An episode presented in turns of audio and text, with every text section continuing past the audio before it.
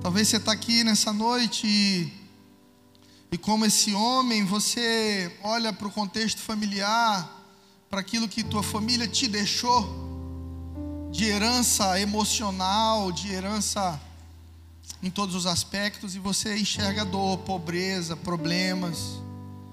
Mas eu quero te desafiar a ter esse coração de Jabez, de saber que tem alguém que pode mudar a sua história nessa noite de saber que tem alguém que pode pegar o seu episódio de maior dor, seu episódio mais confuso, mas pegar uma oração curta, porém sincera, e virar a chave da tua vida para uma nova estação de bênção, de abundância, de prosperidade, de paz, de alegria. Se você puder, abra sua Bíblia comigo no livro de Números, que é um livro pouco lido pela maioria dos cristãos e fica muito claro pelo título do livro, porque são números. É número para todo lado. E muitas vezes lendo Levítico, lendo números, eu cansado de ler tanta genealogia e tanto número, eu dizia assim: Deus, eu posso aprender alguma coisa aqui? E aí eu me lembro daquilo que Paulo disse para Timóteo: você não precisa abrir, mas está em 2 Timóteo 3,16, Paulo disse: toda escritura é inspirada por Deus e proveitosa para ministrar a verdade, para repreender o mal, para corrigir os erros e para ensinar a maneira certa de viver. Paulo está dizendo que de Gênesis a Apocalipse, toda escritura é inspirada por Deus. Bem aqui, cai por terra aquele argumento de pessoas que querem questionar a veracidade da Bíblia, a santidade da Bíblia, a inspiração divina na Bíblia. Diz assim, mas foram homens que escreveram, como que isso pode ser confiável? Foram homens, porém os homens foram apenas a luva que Deus colocou as mãos através da sua inspiração e deixou verdades para nós. E muitas vezes na palavra eu quero te ensinar isso. Você não, você não precisa ler a Bíblia como quem lê Harry Potter, como quem lê Nárnia. Você, você tem que ler a Bíblia a partir de uma ótica espiritual. Por isso que tem gente que diz assim, pastor, eu não consigo ler a Bíblia. Se você vive esse problema, fica tranquilo. A maioria passa por isso no começo. Não é comum é que você esteja 10 anos dentro da igreja, ainda tendo dificuldade de ter uma vida de leitura bíblica. Mas tem gente na igreja que se tiver problema de insônia, é só você dizer assim, deita e pega a Bíblia. Cinco minutos o cara está dormindo. Pastor, eu leio eu não entendo nada. Graças a Deus hoje tem muitas versões bíblicas. E muitas delas bem contextualizadas, com linguagem atualizada, como por exemplo a Bíblia A Mensagem. Eu sempre recomendo, porque ela é bem contextualizada. Mas você precisa entender uma coisa esse aqui é um baú de tesouro. Aqui, nesse livro preto que tem transformado cidades, estados, nações, famílias, grandes homens e pequenos homens, por milhares de anos, contém tesouros secretos, chaves que, se você conseguir acessar, podem mudar a história da sua vida. Para isso, você precisa cavar. E cavando no livro de Números, eu encontrei uma chave que eu quero dividir com você. O tema da minha mensagem hoje é tomando posse de uma vida abundante. Quem aqui quer chegar em 2020 com uma vida abundante? Nós vamos chegar em nome de Jesus. Deixa eu te dizer uma coisa: aquele que te guarda não dorme, Deus é por ti. A mão do Senhor está estendida sobre a tua vida, te guardando. Não tenha medo. Abre aí em Números 14, versículo 24.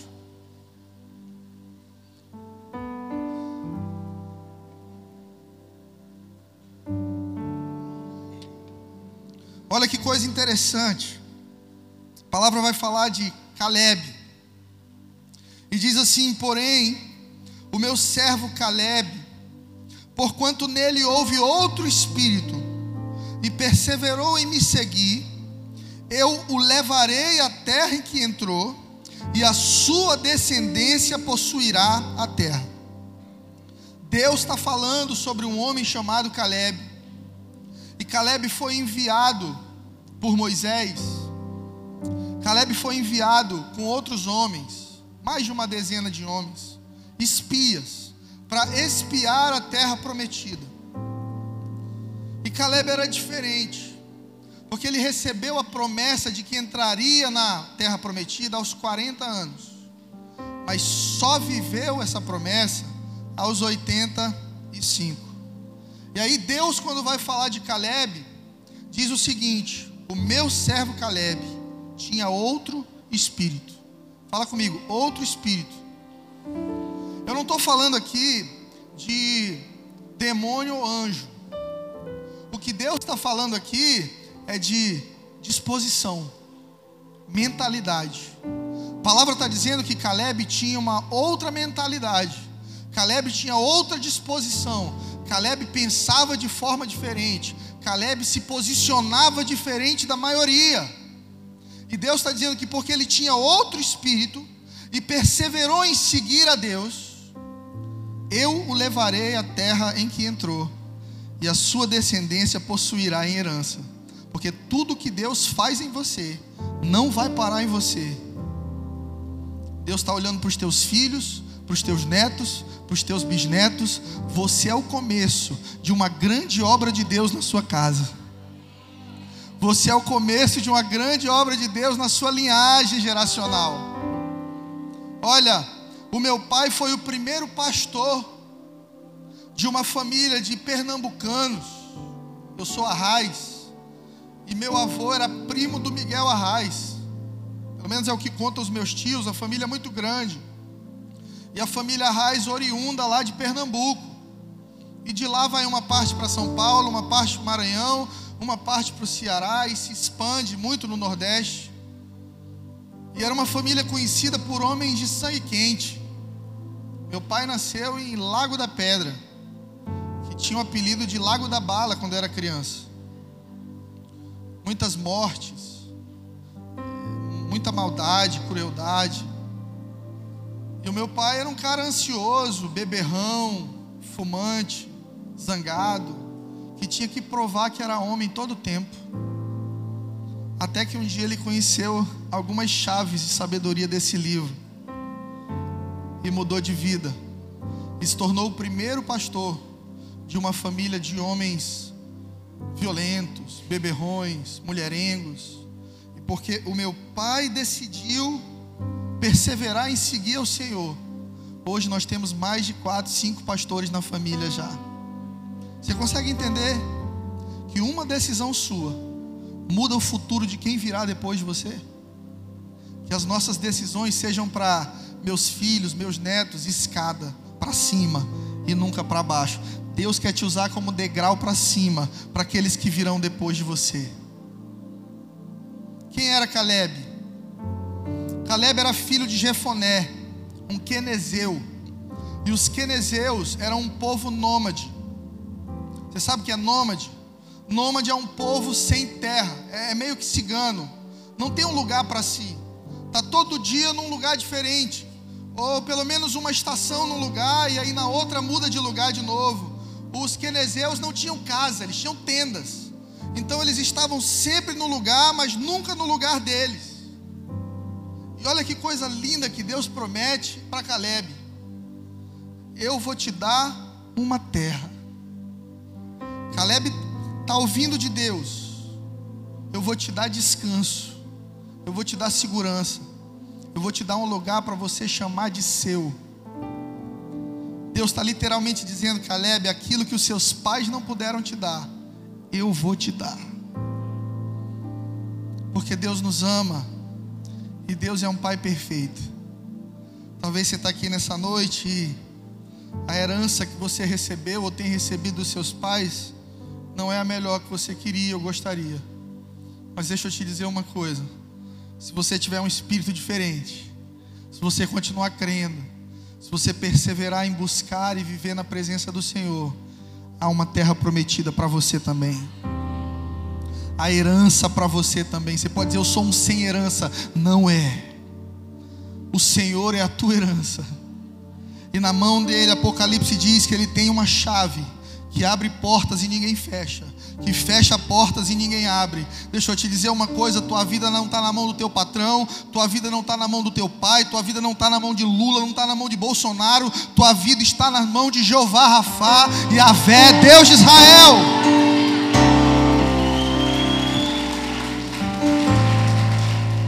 É Ele quem vai te dar a terra prometida. É Ele quem vai abrir para você um novo panorama.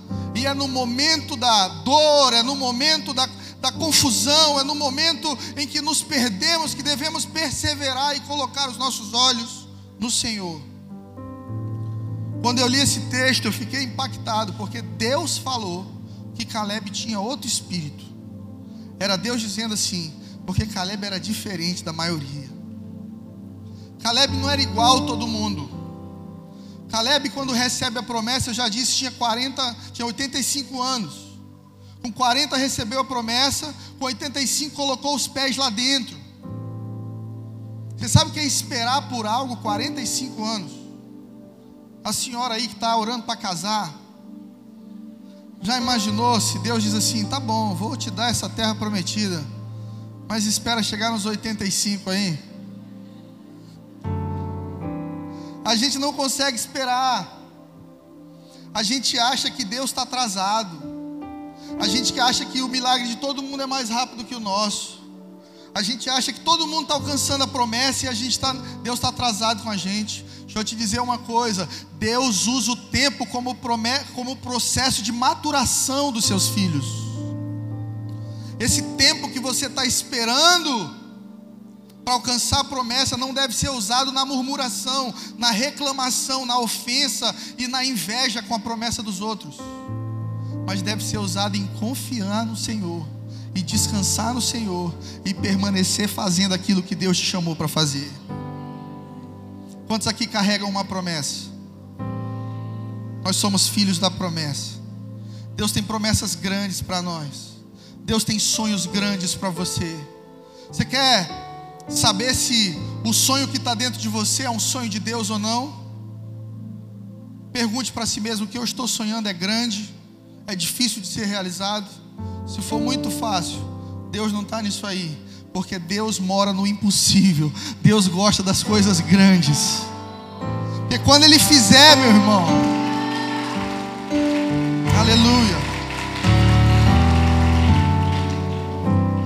coisas grandiosas que revelam o caráter de Deus.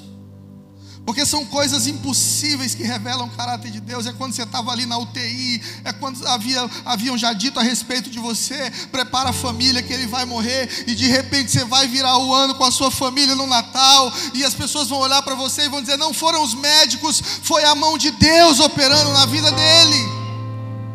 É quando você passou boa parte do ano sem dinheiro, sem recurso, mas uma porta se abriu. Uma porta que Deus abre muda tudo, querido. Por isso, para tomar posse de uma vida abundante, é necessário ter uma outra mentalidade.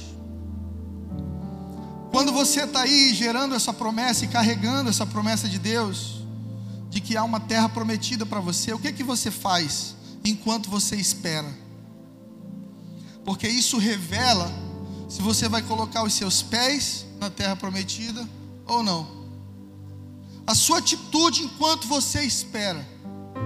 Eu sou profissional em esperar em fila de banco. Eu chego, eu pego a senha, eu vejo que tem 60 pessoas na frente, mas eu já sei que 10 vão ser levados pela espera. Vão se zangar, vão brigar com todo mundo, esculhambar e vão entregar para alguém a senha. E eu sempre estou lá. Me dá. eu fico lá. Já preparo todos os joguinhos do celular e vou ganhando tudo. Faço as ligações que eu preciso. Espero, porque eu sei que em algum momento a minha senha vai ser chamada e eu vou ser atendido. Eu acredito que com Deus, da mesma maneira, eu não posso sair da fila, ainda que a minha senha pareça que esteja distante. Em algum momento, Deus vai chamar a minha senha e eu vou receber a minha promessa. Aleluia.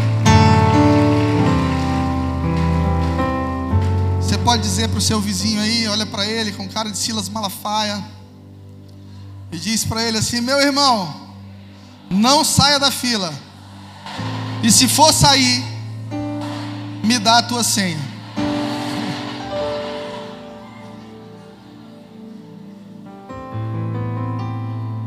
Sabe por quê? Porque promessa é para quem espera. Coisas grandes é para quem sabe esperar, e sabe esperar quem tem domínio próprio. E Deus não confia em quem não tem domínio próprio. Deus não pode confiar em quem age por emoção. Que uma hora quer estar casado, outra hora não quer. Uma hora quer caminhar com Deus, outra hora não quer. Eu sempre brinco dizendo isso, a gente canta para Deus coisas tão fortes. Tinha uma música na época do Trazendo a Arca que dizia assim: Abro mão dos meus sonhos, abro mão dos meus planos. Quem lembra? Abro mão da minha vida por ti, abro mão das riquezas, abro mão dos prazeres e das minhas vontades. Eu estou apaixonado. Aí passa cinco minutos de espera, e o irmão canta: Restitui eu quero de volta o que é meu. Acabou de abrir mão, já quer de volta. E é geralmente quando a gente decide pela nossa vontade e não pela vontade de Deus, que a gente paga os maiores preços da nossa vida. É quando a gente faz as coisas sem perguntar para Deus. É quando a gente decide pela emoção, que a gente vê que tem um preço alto. Você quer um conselho? Coloca a tua vida na balança nesse fim de ano que já está se aproximando e veja o que na sua vida que você sente Deus, que você vê o favor de Deus e aquilo que você não vê o favor de Deus, coloque diante dele. Senhor, isso é da tua vontade para minha vida. Seja um relacionamento tóxico que você esteja vivendo, de dependência emocional, seja um emprego, seja um projeto de abrir uma empresa, seja o que for, coloque diante de Deus, porque aquilo que começa na presença de Deus terá milagres por toda a sua existência. Você sabe por que, que aqueles noivos em Caná da Galileia não foram envergonhados quando faltou vinho? Porque convidaram Jesus para o casamento. Eles tinham um plano, eles tinham um projeto de vida, eles tinham uma festa, eles tinham um planejamento, tinham um orçamento. Não calcularam bem. Mas a melhor decisão deles foi dizer: Jesus, o senhor podia ir lá? Leva os discípulos, senta, vamos comer, vai ser um prazer te receber. Convidaram Jesus como amigo, porque Jesus ainda não tinha se revelado com milagres. O milagre de transformar água em vinho foi o primeiro milagre de Jesus. Então não havia uma segunda intenção em convidar Jesus para o casamento. Jesus foi para comer salgadinho, irmão. Jesus foi para ver a cerimônia, ficou lá sentado, Maria do lado, o povo do lado, família, amigos, traz o croquete, o quibe e vamos comer. Jesus gostava de comer. Eu espero que no céu tenha comida. A Bíblia diz que no céu mana leite e mel. E quem dá leite é vaca. E se tem vaca, tem picanha.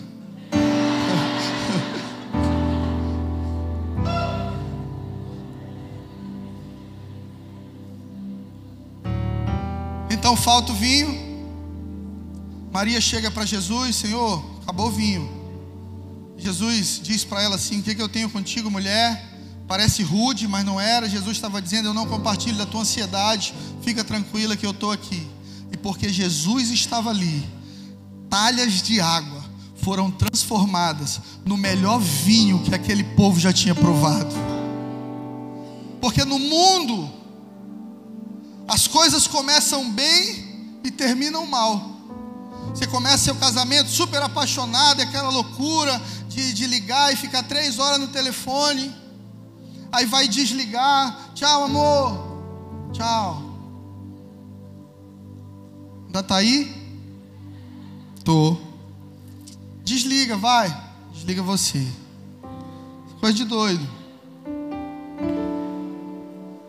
Mas aí passam-se 10, 20, 30 anos e não tem mais carinho, não tem mais admiração, não tem mais amor.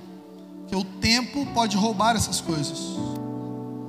E aí o mestre diz algo lindo, porque ele diz assim: Jesus, todo mundo serviu o melhor vinho, serve o melhor vinho no começo.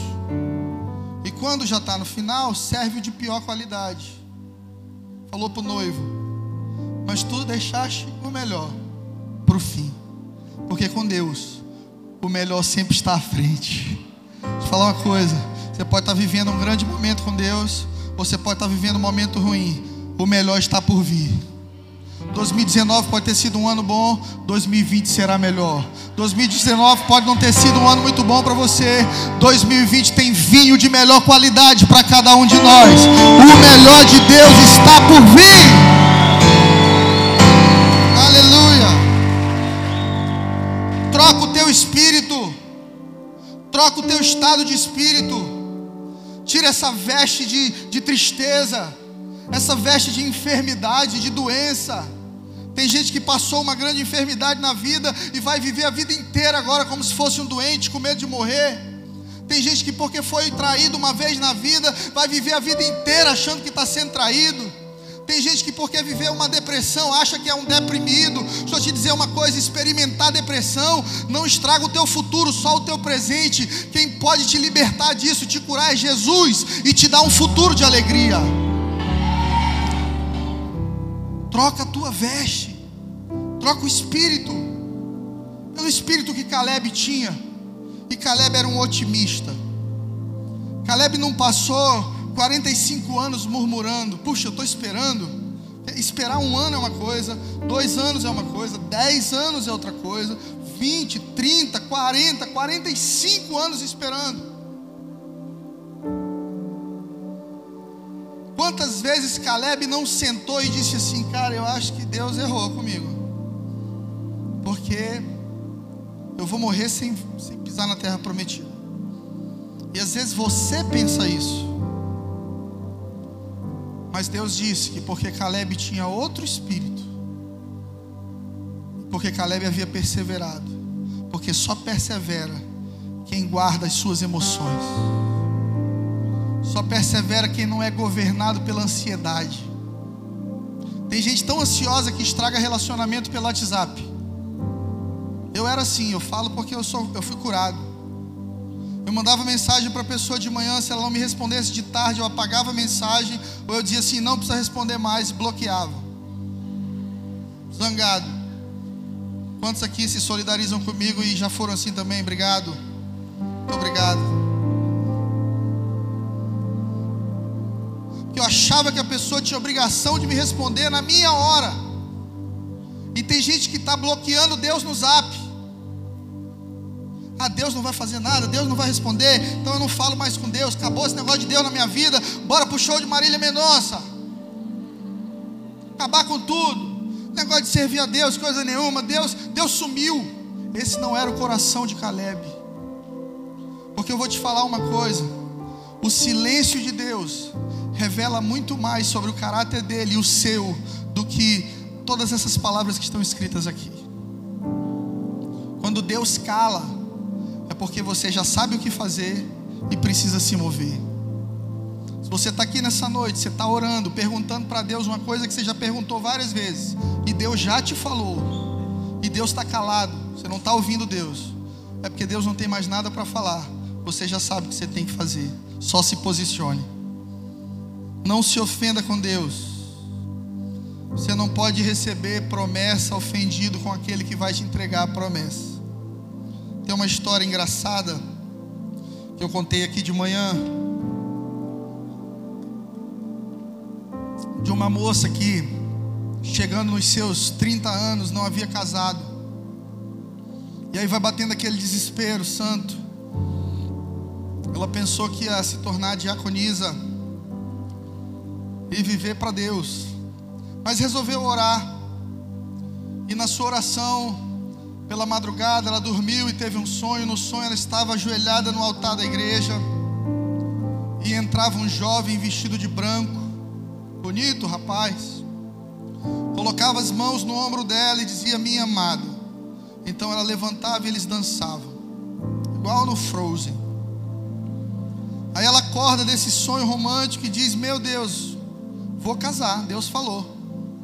Eu orei perguntando, sonhei com um homem chegando, dançando comigo. É casamento. Vou me preparar. 30 dias de oração e jejum.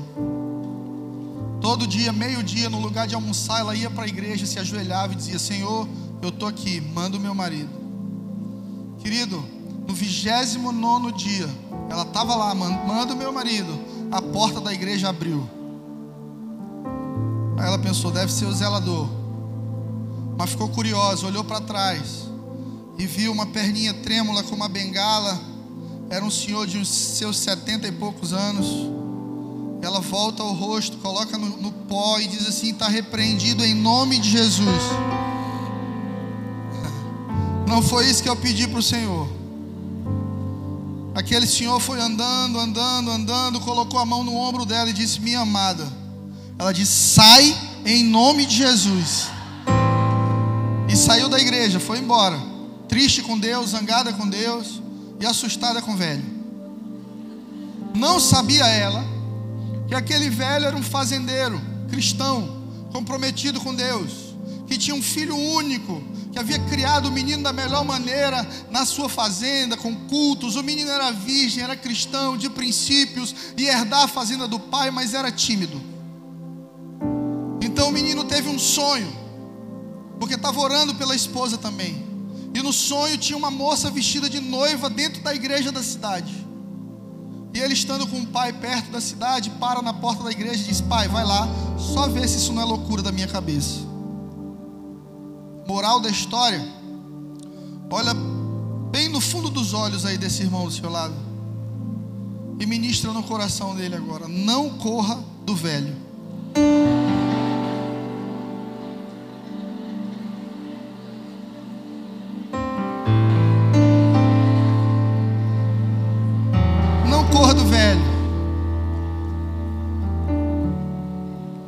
Você está esperando a promessa de Deus há anos e Deus pode mandar ela de uma forma totalmente diferente como você esperou. Mas se você perseverar, se você permanecer, se você continuar apesar da vontade de desistir, você vai colocar seus pés na terra da promessa. Aleluia! Aleluia! Quem tem outro espírito, quem persevera, aprendeu a fazer ajustes mentais, a fazer ajustes nas suas emoções. Porque quem é governado pelas suas emoções não é diferente de um cachorro que tem vontades. O cachorro tem vontade de morder, ele morde. O cachorro tem vontade de latir, ele late. Deus dá para o homem um senso crítico, um pensamento para criticar as suas emoções e as suas atitudes. Mas são justamente esses homens que não fazem crítica ao que pensam que se tornam escravos mentais. E aí nós temos pessoas morando em palácios e coberturas, mas que nas suas mentes estão presos num cárcere de rejeição, de ódio, de medo, de violência, repetindo a história dos seus pais. Eu preciso te dizer uma coisa: se você não for como Caleb, e tiver outro espírito, você vai repetir a história dos seus pais. Por melhor que ela seja, mas ela é o limite para você. E Deus tem coisas maiores. Porque Deus trabalha de glória em glória. Joaquim viveu uma glória, Fred está em outra glória. Samuel vai a partir de mim. Os filhos de Samuel a partir de mim. É de glória em glória.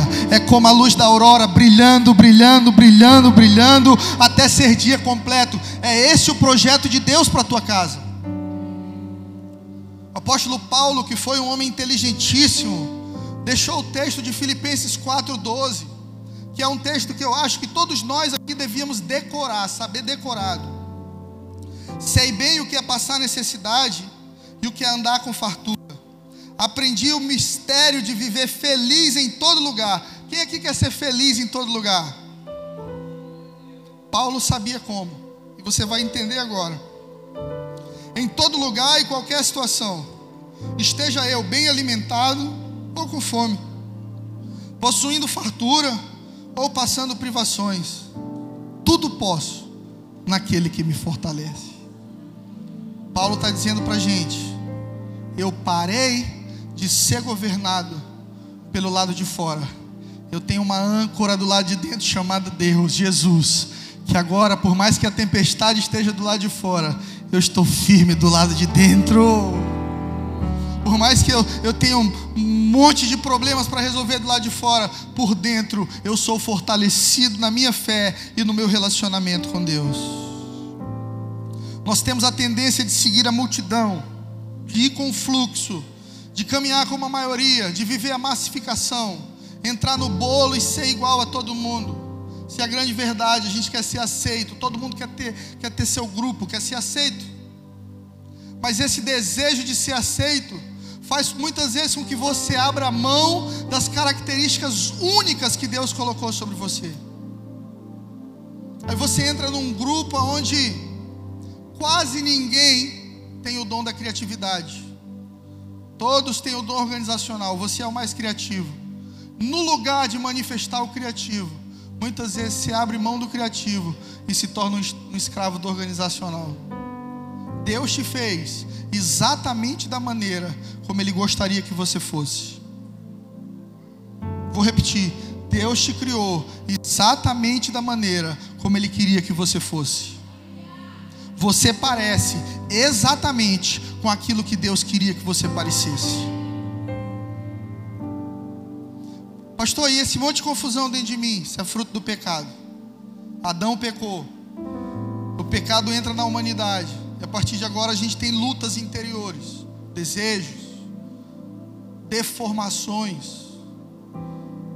Mas a palavra diz que nós fomos criados à imagem e semelhança de Deus, que agora é restaurada em cada um de nós, dia após dia, através da pessoa do Espírito Santo. A multidão quer facilidade, mas o povo de Deus foi chamado para governar.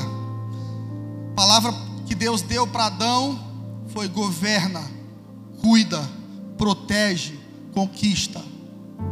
Eu acho o máximo que Deus faça isso.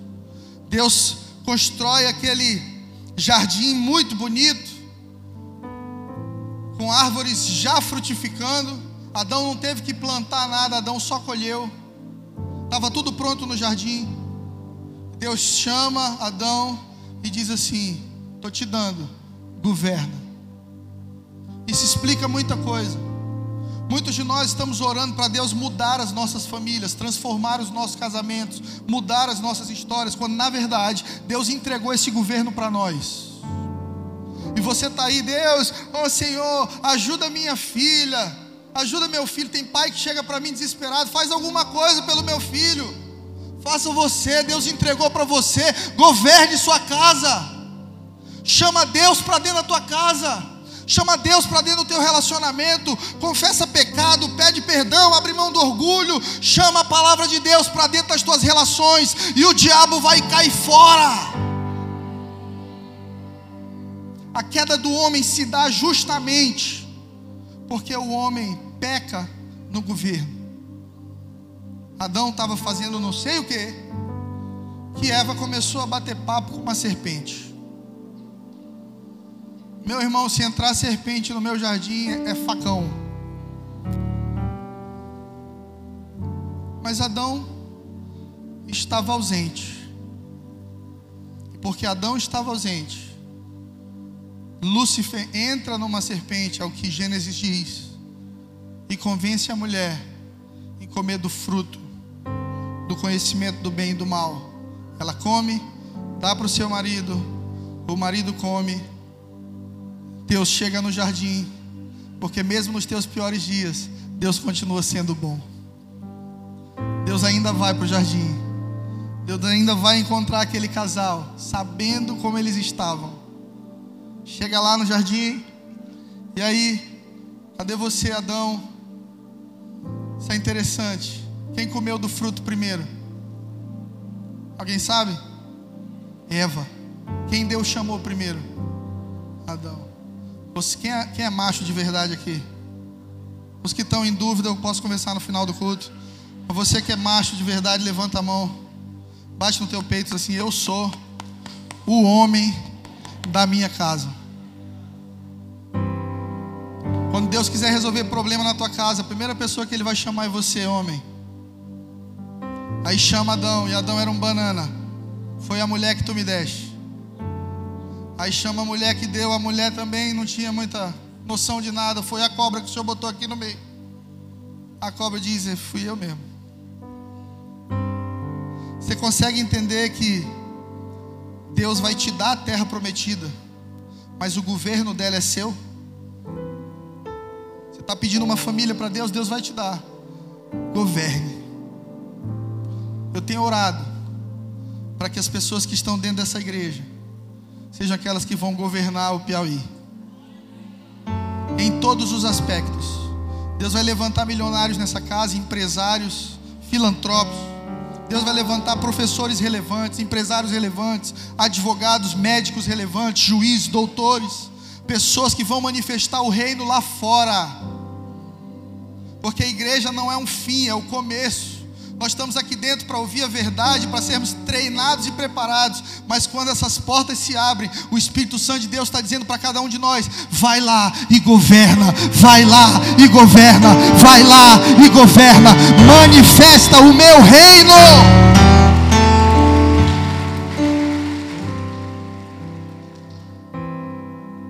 Tem duas palavras que eu gostaria de ler para você, 1 Coríntios 9, 24. A palavra diz: Vocês não sabem que de todos aqueles que correm no estádio, apenas um ganha o prêmio? Corra de tal maneira que alcancem o prêmio. Todos os que competem nos jogos se submetem a treinamento rigoroso para obter uma coroa que vai passar. Mas nós fazemos para ganhar uma coroa que dura para sempre. Sendo assim, Paulo está dizendo eu não corro como quem corre sem alvo e não luta como quem dá murros no ar. Eu esmurro meu próprio corpo, faço dele meu escravo, para que depois de ter pregado a outros, eu não venha a ser reprovado. Paulo está dizendo: eu estou exercendo domínio próprio, eu estou subjugando as minhas emoções e a minha vontade para permanecer no projeto de Deus para a minha vida, porque quando eu permaneço no projeto de Deus para minha vida, eu sou aprovado. A fé, a vida com Deus, não é sobre cair ou não, porque você vai cair. A vida com Deus não é sobre falhar ou não falhar, porque você vai falhar. É sobre sempre levantar e continuar perseverando. É sobre sempre levantar e continuar caminhando. Aprende isso no teu casamento. Casamento é a escola do perdão. Você está sonhando no dia que a tua esposa vai parar de te machucar. Você está de brincation. Sabe de nada inocente. Está esperando o dia que o teu marido vai se tornar a versão que você quer dele. Sabe de nada inocente. Você casou com alguém totalmente diferente de você e com defeitos que muitas vezes são espelhos dos seus. Muita coisa que me incomoda em Flávia é um problema meu primeiro. O que, é que eu faço? Eu amo. Eu nunca desisto de pedir perdão. Eu nunca desisto de olhar para ela de novo e lembrar que ela é a mulher que está construindo essa história comigo, que é a única que acreditou em mim quando ninguém acreditou, que sempre foi aquela voz do meu lado dizendo eu te amo, eu acredito, vamos embora, eu estou do teu lado. Não é sobre brigar ou não, não é sobre discordar ou não, não é sobre acordar um dia feliz querendo estar casado no outro não, é sobre continuar acima de tudo porque só quem persevera coloca os pés na promessa. Se você não perseverar, você vai falhar. Josué 1,9 diz: Não fui eu que te ordenei, seja forte e corajoso, não se apavore, não desanime, pois o Senhor, o seu Deus, estará com você por onde você andar. Quantos recebem essa palavra de Deus nessa noite? Eu vou ler para você e você toma posse disso no seu coração. Não fui eu que te ordenei, seja forte e corajoso, não se apavore, não desanime, pois o Senhor, o seu Deus, estará com você por onde você andar. Deus é contigo. Ei, tem uma terra prometida para você também. Deus não esqueceu de você. Vai chamar a tua senha, vai chegar a tua hora. Permaneça na presença de Deus.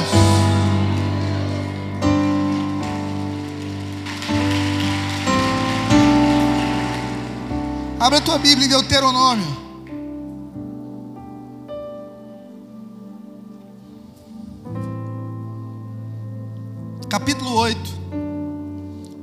Versículo 7 até o versículo 10.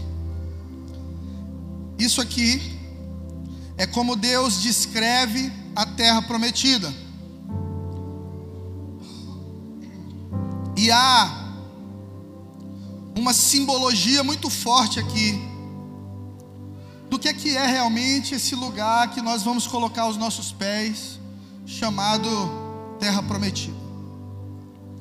Porque o Senhor teu Deus te põe numa boa terra, terra de ribeiros de águas, de fontes e de mananciais, que saem dos vales e das montanhas, terra de trigo e de cevada, de vides e figueiras e romeiros, terra de oliveiras, de azeite e de mel, terra em que comerás o pão sem escassez, e nada vai te faltar nela terra cujas pedras são ferro e os montes tu cavarás e encontrarás cobre.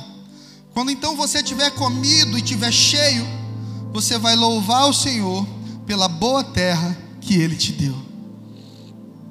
É Deus dizendo: Eu tenho um lugar para você que tem água, tem descanso, tem refrigério, tem provisão. Tem trigo, tem pão, tem cevada, tem figueira, tem romeira, oliveira, azeite, mel. Nada vai te faltar no centro da vontade de Deus para a tua vida. Não te preocupa com aquilo que Deus tem para ti. Se vai faltar ou não, porque Deus não falha. Te preocupa em perseverar, em caminhar debaixo da vontade de Deus. Quando você está debaixo da vontade de Deus, quando você honra a vontade de Deus, não vai te faltar nada. Eu creio, já falei isso e repito, que Deus vai derramar prosperidade sobrenatural sobre o estado do Piauí. Eu tive com o bispo JB, que é um homem que eu respeito muito, e passando pela ponte, da, da Avenida Freire, né? Que chama? Como que chama? Frei Serafim. Ele olhou para o rio Poti e disse: Fred, eu acabei de ter uma impressão. Falei, qual, bispo? De que essa cidade, esse estado, vai desenvolver de forma sobrenatural nos próximos dez anos. Eu peguei na mão dele e nós oramos, Senhor, nós estamos de acordo com isso manda para cá os olhares dos bons negócios, indústrias, riquezas sejam descobertas nesse lugar. Senhor, nós queremos o mel de Teresina, queremos o azeite, o pão, o trigo, as cevadas, as figueiras, os mananciais. Deus tem o melhor para os seus filhos. Se é filho de Deus, o melhor de Deus é para você.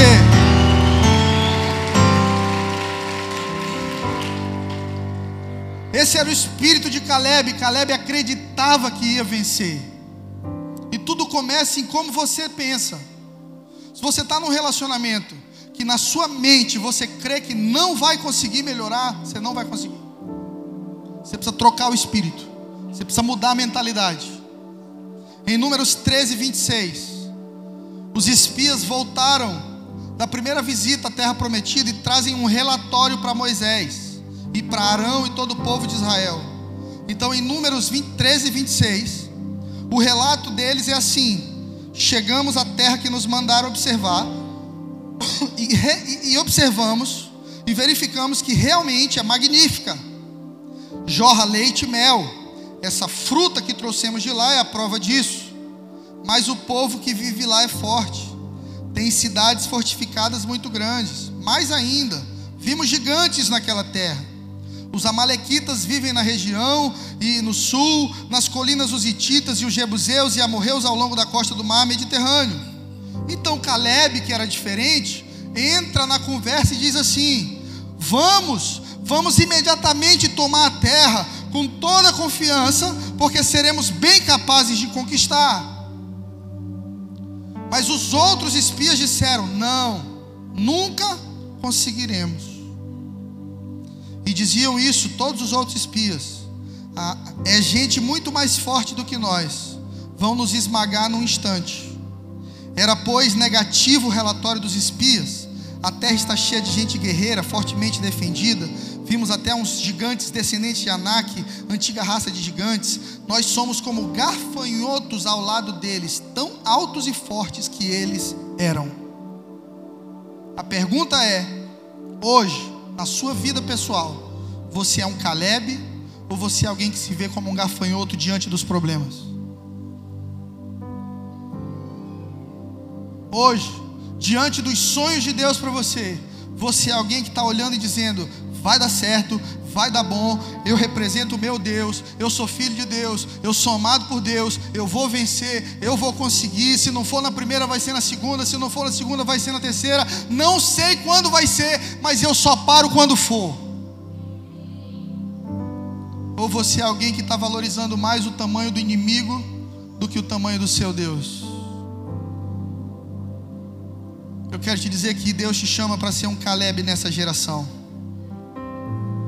Talvez você esteja cansado de caminhar e alguns anos já em busca de uma promessa que você ainda não viu se realizar. Mas eu tenho uma palavra para você em Isaías 40, versículo 30 e 31. Os jovens se cansarão e se fadigarão, e os moços certamente cairão mas os que esperam no Senhor renovarão as suas forças, subirão com asas como águias, correrão e não se cansarão, caminharão e não se fadigarão. Você está esperando em quem? Porque se você espera no Senhor, a tua senha vai ser chamada. Fecha os teus olhos.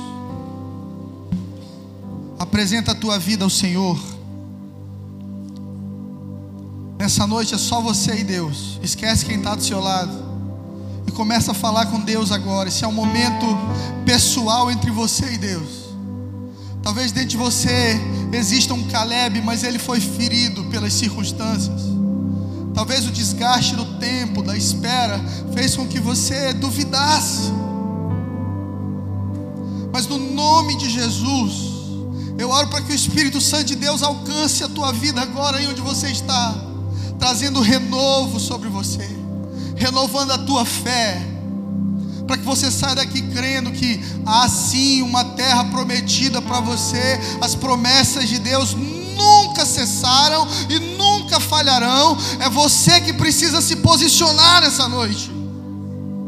Deixa o Espírito Santo de Deus mover no teu interior. A palavra diz que do teu interior fluirão rios de águas vivas rios de águas vivas. Eu quero profetizar e declarar nessa noite rios de águas vivas, a presença de Deus inundando essa casa e despertando uma geração de Calebes, de homens e mulheres que vão se levantar para conquistar, apesar dos inimigos e das circunstâncias. Talvez os gigantes que você tem enfrentado seja depressão. Eu quero te dizer uma coisa: Deus é maior que a depressão. Talvez o câncer seja teu inimigo nessa noite. Deus é maior que o câncer. Talvez dependência emocional seja o teu problema. Deus é maior que a dependência emocional, que a dependência de drogas, seja qual for o teu problema. O Espírito Santo de Deus está aqui nessa noite para resolver o teu problema. Levanta a tua voz, levanta a tua voz, levanta um clamor ao Deus de Israel e Ele vai te responder aqui nesse lugar.